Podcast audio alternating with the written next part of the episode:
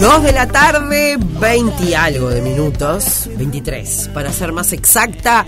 Bueno, los anunciaba desde el arranque de otra tarde negra con nosotros Numa Moraes y el alemán. Aplausos, chicos, para ustedes. Ayúdenme, aplausos, aplausos. Ah, yo creía que había de esos grabados. No, no. Ah, Hay, pero estos son más honestos. ¿Viste? Y si uno, y si uno no se aplaude a uno mismo, ¿quién lo va a aplaudir? ¿No? Yo lo aplaudí al alemán. Ah, bien, perfecto, perfecto.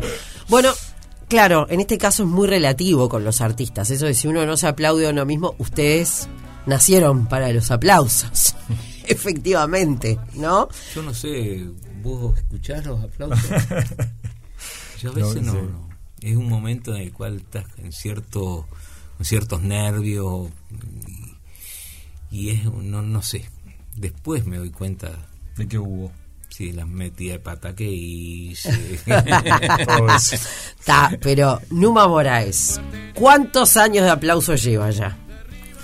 y bueno, empecé a actuar allá por el 54, 55. Buah. De algunos grandes Lo aplausos no te tenés que acordar. Lo que no quiere decir que me aplaudieran siempre. Pero no, hace unos cuantos años. sí. ¿Cuál es el... eh, a ver, yo sé que debe ser muy difícil eh, elegir el aplauso, digamos, ¿no? Pero si yo te pregunto, el aplauso que más recordás o ese show a lo largo de toda tu carrera que es el que más te ha quedado plasmado. Eh, como decís tú, es muy, muy complicado. Quizás fue el- la vuelta del exilio en el centenario, ahí estaban. Estaba Daniel Biglietti, Chico Buarque de Holanda, Cita Rosa, Darno Jans, la hermana Carrero, yo qué sé, una eh, Manuel Capela, Yamandú Palacios que llegaba ese día. Y bueno, sí, fue un, un aplauso envolvente, ¿no? A los cuales el alemán debe estar mucho más a- acostumbrado, porque jugando en Sudamérica, ¿no? Eh, Debes haber jugado en el centenario. No, no, no llegué a jugar al centenario. No llegaste. No, no ¿Y en. Tacuarembó? En Tacuarembó sí. Mira, sí, ¿viste? ¡Qué Sí, sí. impresionante! Pero jugar, sí, sí, sí. Ahora, esto que viste, está la historia que, que, que cuenta Numa, si me preguntas a mí, no, no, no, imposible de igualar, ¿viste? La- que la- todos los goles que metió ahí, taca, taca, taca, taca, no, no, taca. metió 3, 4 nombres que decía, está, te querés. O sea, no Salado. llegamos a eso No, nosotros. No, no, Yo No. lo que te puedo decir es, am- yo voy a, por ejemplo, a veces voy a cantar donde vive mi vieja y, y, y, y el aplauso de mi vieja para mí es divino, ¿viste? Eso es lindo. El Sí. aplauso de una madre es, es Es genial. genial eso, ¿no? Sí. Sí. Y bueno, este, se supone que, que todo lo que hacemos, o por lo menos los que tenemos ese amor y ese respeto por, por los padres, ¿no? Primero lo haces por ellos, ¿no? Este, para ese famoso orgullo, ¿no? Este, que tus padres se sientan orgullosos, debe ser de, bueno, y si, como padre decís, hice las cosas bien, ¿no? Claro, Este, Pero bueno, eh, sí, la verdad, bueno, metieron unos nombres ahí tremendos y, y- y al hablar, ¿no? Justo Numa, con, con todas esas figuras, estrellas. Sí, pero- los, a- los aplaudían a ellos, te digo. Da. claro. Sea chico, pero el aplauso me sonó a mí también. Yo canté también, pero ver a Chico Buarque y Daniel cantando juntos Uf. algo único. Me imagino, me imagino. Bueno, yo que sé, pocas veces yo he visto a mi querido operador Roque Sada en este estado de cuando entró, me dijo, es Numa Moraes. No, Numa Moraes, ¿no? Y eso que es millennial, él, él es millennial. Eh, bueno, y justamente eh, esto que charlamos denota las diferentes generaciones, ¿no? De- del alemán y de Numa, pero que bueno, que para este show, el próximo 29 de junio, se han, se han fusionado, ¿no? Distintas canciones, pero a la vez no están distintas, ¿no? Sí. Eh, bueno, el espectáculo justamente se llama Del mismo río, este, y fue mm, queríamos ponerle ponerle un nombre y estuvimos pensando mucho tiempo y, bueno, a mí me parece que, es- que es mucho, ¿no? Eso. Porque capaz que el río tiene muchísimos años allí ¿no? Tiene muchísimos años. Y de repente alguna gota cae con menos tiempo, pero se acopla a ese río y forma parte del mismo río.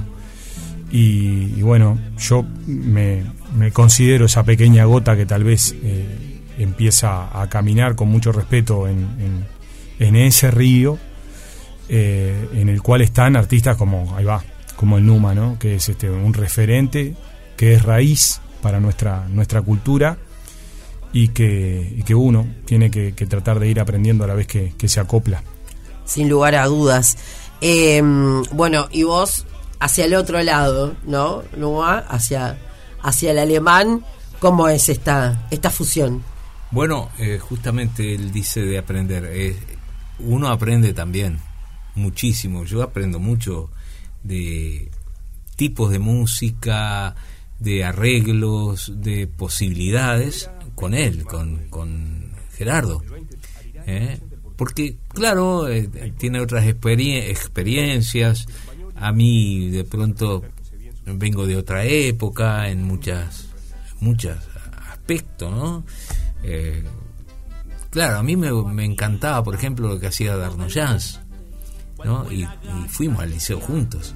Eh, sin embargo, mi, mi campo de, fue hacia más la, poesía de Juan Cuña, de Benavides, también el Darno, ¿no? Por supuesto, pero digo, eh, aprendí un poco a, gustar a Bob Dylan a partir de que estábamos ahí con Benavides y estaba él y a Simon y Garfunkel y toda esa gente de esa época, eh, y a Donovan y escuchaba muy variada música, ¿no? pero claro, eh, los tiempos van, eh, me he dedicado en el último tiempo más, durante toda una etapa, a la música de raíz folclórica del norte, a rescatar cosas eh, distintas a lo que hacía en Holanda también. En Holanda fue otra historia. ahí era otra historia. Ahí escuchaba música del mundo, estudiaba en el conservatorio, lo que escuchaba en la radio continuamente era el rock, que me encantaba. Pero tenía la opción también de conseguir muchísimo material latinoamericano de otros lugares. Yo qué sé, eh, siempre me moví con mucha amplitud y, la música me gusta en general. ¿no? Te iba a preguntar eso, ¿cómo, cómo te llevas con la música actual? Eh, bueno, de la misma manera que me llevaba con la música actual en el 69, 68. Es decir, había habían artistas de gran nivel, ¿no? Yo qué sé, la primera vez que escuché a Joan Manuel Serrat, me acuerdo, apareció el primer disco allá en español, el primero en español. Y Benavides me, me dijo, este texto está muy bueno. Y era eh, todo me sabe a hierba. tu nombre me, sabe. Nombre me sabe a hierba. Eh, y dice, este texto es muy lindo. Bueno, ya como diciendo, ojo con este tipo, ¿no? Se, las, trae, se las trae. Eh, sí, no es lo mismo que Palito Ortega con la felicidad, jajajaja. Claro. Entonces, eso supe inmediatamente diferenciarlo. Sin embargo, me gustaban mucho los guabancó. Y el, aquella cumbia El Pescador, me encantaba. ¿ya? y tenía compré disco de ellos. Eh, y bueno, eh, había música, cantores buenos, eh, muy buenos, y había algunos también, sí, de, de ese tipo de canción que que es una repetición, todo un disco canta, cantaba al amor, al amor, al mm. amor. Digo, acá debe tener un problema con los celos este muchacho. Qué sí, porque al final alguna le pregunté, che, pero ¿cuál es para mí? ¿No? Eh, yo qué sé, eso era algo que yo inmediatamente lo, lo, lo, me di cuenta, ¿no? Mm cuando escuché en Montevideo, ya estando en Montevideo, a Raimón, por ejemplo, cantando en catalán, pero que me llegó muchísimo, a Paco Ibáñez, a George Brassens, Daniel Biglietti me hizo conocer a Jacques Brel, eh, yo qué sé, es otro nivel. Claro. Y lo mismo pasa hoy. Yo con el alemán aprendo muchísimo, ¿no? y, y porque sé que es un cantor en serio, porque hace las cosas con mucho cariño, con mucho amor y muy, muy, muy seriamente. Sin duda. No es un cantor eh, liviano, para nada. ¿Vos cuántos años hace que andás en el ruedo ya? Bueno, yo empecé mm, a los 15 años de, de manera autodidacta, ¿no? Porque en, en- mi familia no era una familia, más allá de que sí gustaban de la música, porque lo notabas en el, en el, en el quehacer diario. Mi padre es mecánico, pero bueno, cuando, cuando trabajaba silbaba tangos. Esa Ajá. gente que silba tangos, viste, que no sé, sí, no sé si todavía existe ese- esa gente que, que vos la ves que está haciendo otra cosa y se pone a silbar y, y silba con ese melisma, ¿no? Con ese, con esas figuritas y todo. Este, ahí había mucha música. A mi madre también le gustaba mucho la música. Entonces, más allá de que en ese momento tal vez eh, no, no, no era, no había lugar como para ir a, estudiar un instrumento, es decir, no estaba el, dinero ni nada por el estilo, pero sí la música estaba en el, en el diario vivir. Y lo mío fue autodidacta. A los 15 años mis amigos me llevaron a, a ver carnaval. Ahí fue que aprendí, sentí lo que es cantar este, a diferentes voces, ¿no? Eh, y, eso es un momento importante, me parece. El momento en el cual te das cuenta de la armonía, que aparece la música de otra manera de la cual vos no la, no la sentías y que vos podés formar parte de eso. Y bueno, así que desde los 15, yo ahora tengo 40, desde esa época estoy en esto. Impresionante. Lo de los autodidactas es algo que a mí me vuela la cabeza porque es tanto, o sea, no quiero decir que el que estudia está mal, no, todo lo contrario, está buenísimo. Pero sí, eso es evidentemente llevarlo, llevarlo dentro, ¿no? Porque, y sí, Claro. este, hay tantas cosas que aprender, ¿no? Pero, y sobre todo darse cuenta eh, de cuál es realmente el talento que uno, que uno puede llegar a, a tener. ¿Y vos cómo te llevas con la música actual, esta que yo no termino de entender mucho, este, el Bueno, trap, el, sí. que hay cosas que sí me gustan, Sí. ¿no? Sí, yo, eh, mira, yo creo que, que como dice Numa, es, es muy difícil también descifrar, este, hay una cosa que yo doy mucho también en secundaria, cu- que hablo con los gurises, tratar de descifrar cuando alguien me está queriendo engañar, ¿no? Es decir, eh, eh, cuando hacía entrevistas también con, con gurises y con gurisas en secundaria, y ellos lo que siempre te, te cuentan es el momento que se dieron cuenta que escuchaban música para niños y que se daban cuenta que en cierta medida algunas de esas canciones, no todas, eran una especie de trampa. Claro. Y yo le decía, bueno, yo no sé si lo que hoy habitamos, la música que escuchamos, no tiene a veces un poco de eso también. Si la persona que está haciendo la música no la está haciendo simplemente por el hecho de vender, Claro. ¿no? Entonces, está, descifrar eso siempre es difícil. Saber si la. No creo que tenga que ver con la calidad de la música, ni creo que tenga que ver con la calidad de, de diferentes cosas, sino que descifrarle el sentir a la persona, por qué lo hizo y cómo lo hizo, es difícil, es muy difícil. Ahora, a mí de lo que se, se está escuchando hoy, por ejemplo, Zetangana es un tipo que merece mucho respeto, Ah, me encanta. lo que está haciendo. Ese sí me encanta. Pero también porque el tipo en un momento dijo, bueno, voy a llamar a tal, llamó a Toquiño, fue a buscar a, A a. Drexler, fue a buscar este a, a un montón de... Eh, a Elías de Sochoa, cubano. Mm. Y bueno, y hizo una fusión con, a mí me parece con mucho respeto, Sí, ¿no? sí, que eso sí. es, me parece lo fundamental, de la música moderna, ¿no? Eh, con eso que, que es raíz de lo que él hace. Claro. Es imposible negar esa raíz. Si no, nos vamos a tra- terminar transformando en una maquinita, ¿no? Sin duda. Una maquinita en la cual apretás y, y, bueno, y tratás de descifrar qué le gusta a la otra persona, nos vamos a transformar en un algoritmo musical Mm. y la raíz tiene que estar ahí siempre presente y me parece que es el caso de, de ese artista, ¿no? ¿Y la música popular uruguaya cómo está hoy? ¿Cómo se llega eh, con todo esto que anda a la vuelta, ¿no? Este, Sí. bueno, alucinante que es clases en el liceo, porque en nuestra Sí. generación era un embole la música. Lo que nos daban en el liceo era un bodrio, con todo respeto. Claro. ¿no? Eh, pero bueno, ahora hay acceso a los chicos Sí. de otra manera, pero también está, como decías vos, el estamos siendo engañados Sí, de repente, ¿no? Sí, sí. ¿Cómo se inculca la música popular uruguaya o no sé si se inculca, pero bueno, cómo, cómo acceden los chicos. ¿Cómo se informa? Mm, exacto. Sí, exacto. yo ta, te puedo hablar de- desde los... eh, desde lo que yo hago con, a- con colegas, ¿no? Con compañeras y compañeros, muchas veces nos encontramos con eso, con que a veces vas a, a un tercero de liceo, a un primero de liceo y los gurises no saben lo que es el candombe.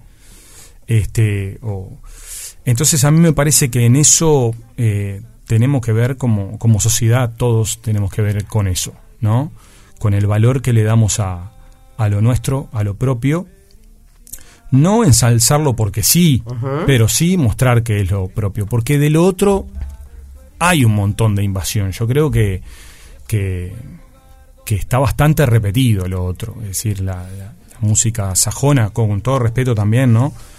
Pero, pero hay como un montón de eso y a veces nos falta un poquito más este, desde nosotros como sociedad, desde los medios de comunicación, desde eh, de acercarnos un poco más a la música nuestra Claro. latinoamericana y, y- y uruguaya, por supuesto. Este, entonces, en ese sentido, a veces nada, uno va con una canción, dice, mirá, Cita Rosa, y, y- y un gurí en tercero de liceo que te diga que no conoce a Cita Rosa, y uno dice, se agarra el corazón. ¿viste? Total, total, total. Pero se bueno, desgarra. Sí. Eso, bueno, yo di clase durante 27 años en la Escuela Nacional de Danza, División Folclore. Y me llevé sorpresas maravillosas y algunas eh, un poco tristes en cierta manera, pero la función mía era eh, tratar de hacer conocer no solamente lo que tenía que ver con la danza, sino lo demás que tiene que rodea la música popular.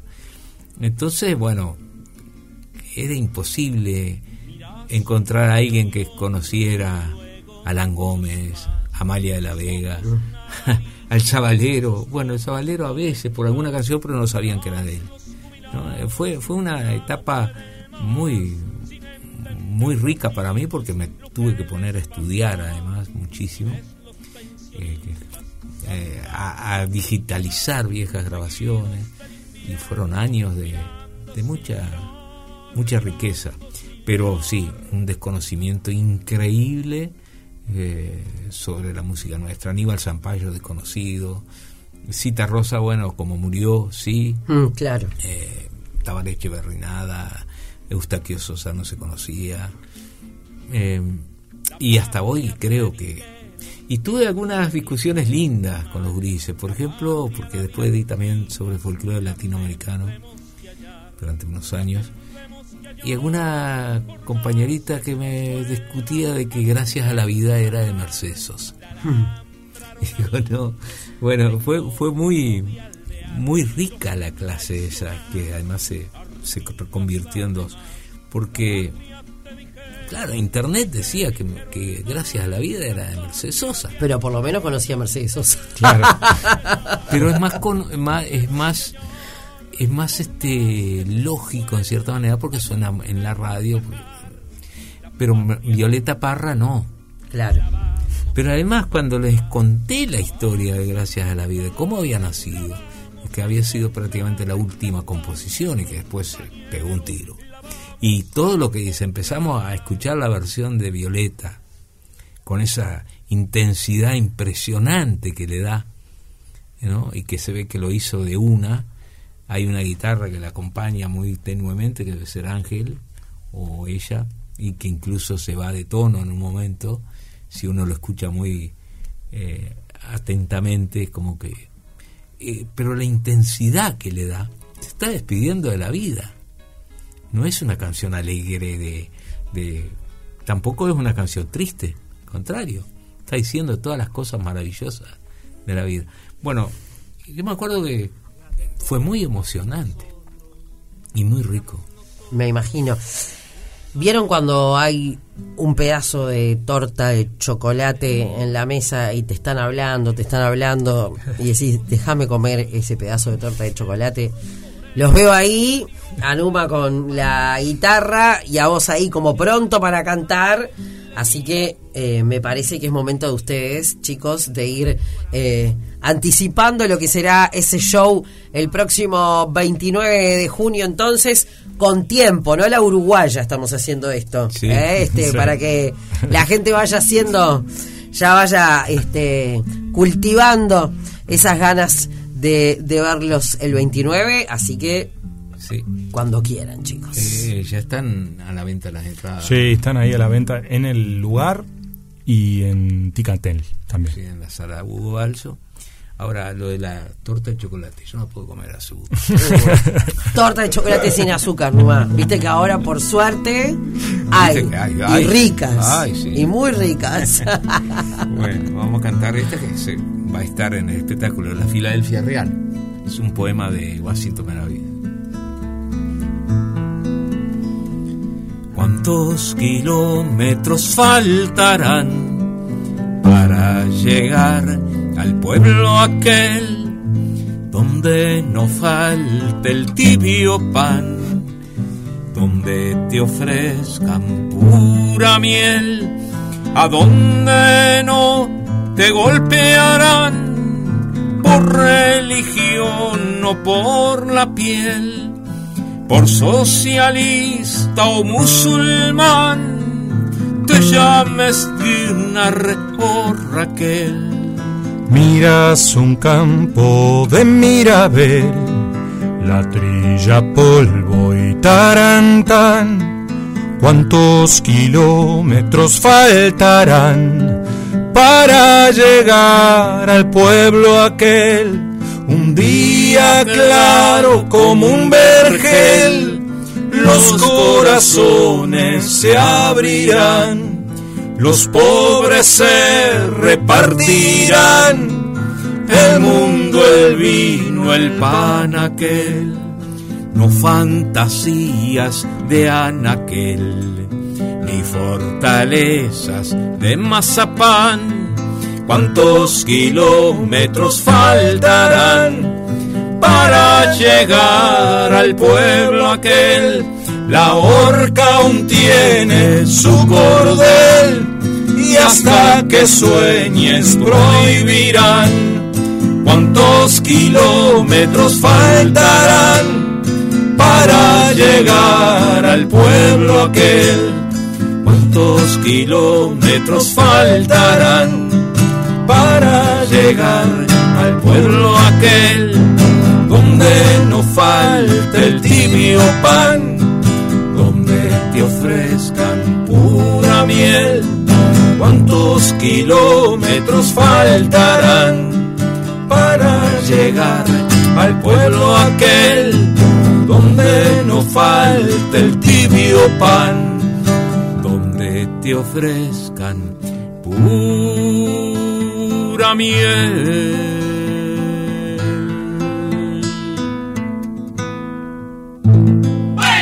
Pero qué grande, ahí sí aparecieron los aplausos, este, los grabados, los grabados. 29 de junio, entonces, en la sala Hugo Balso, entradas ya a la venta.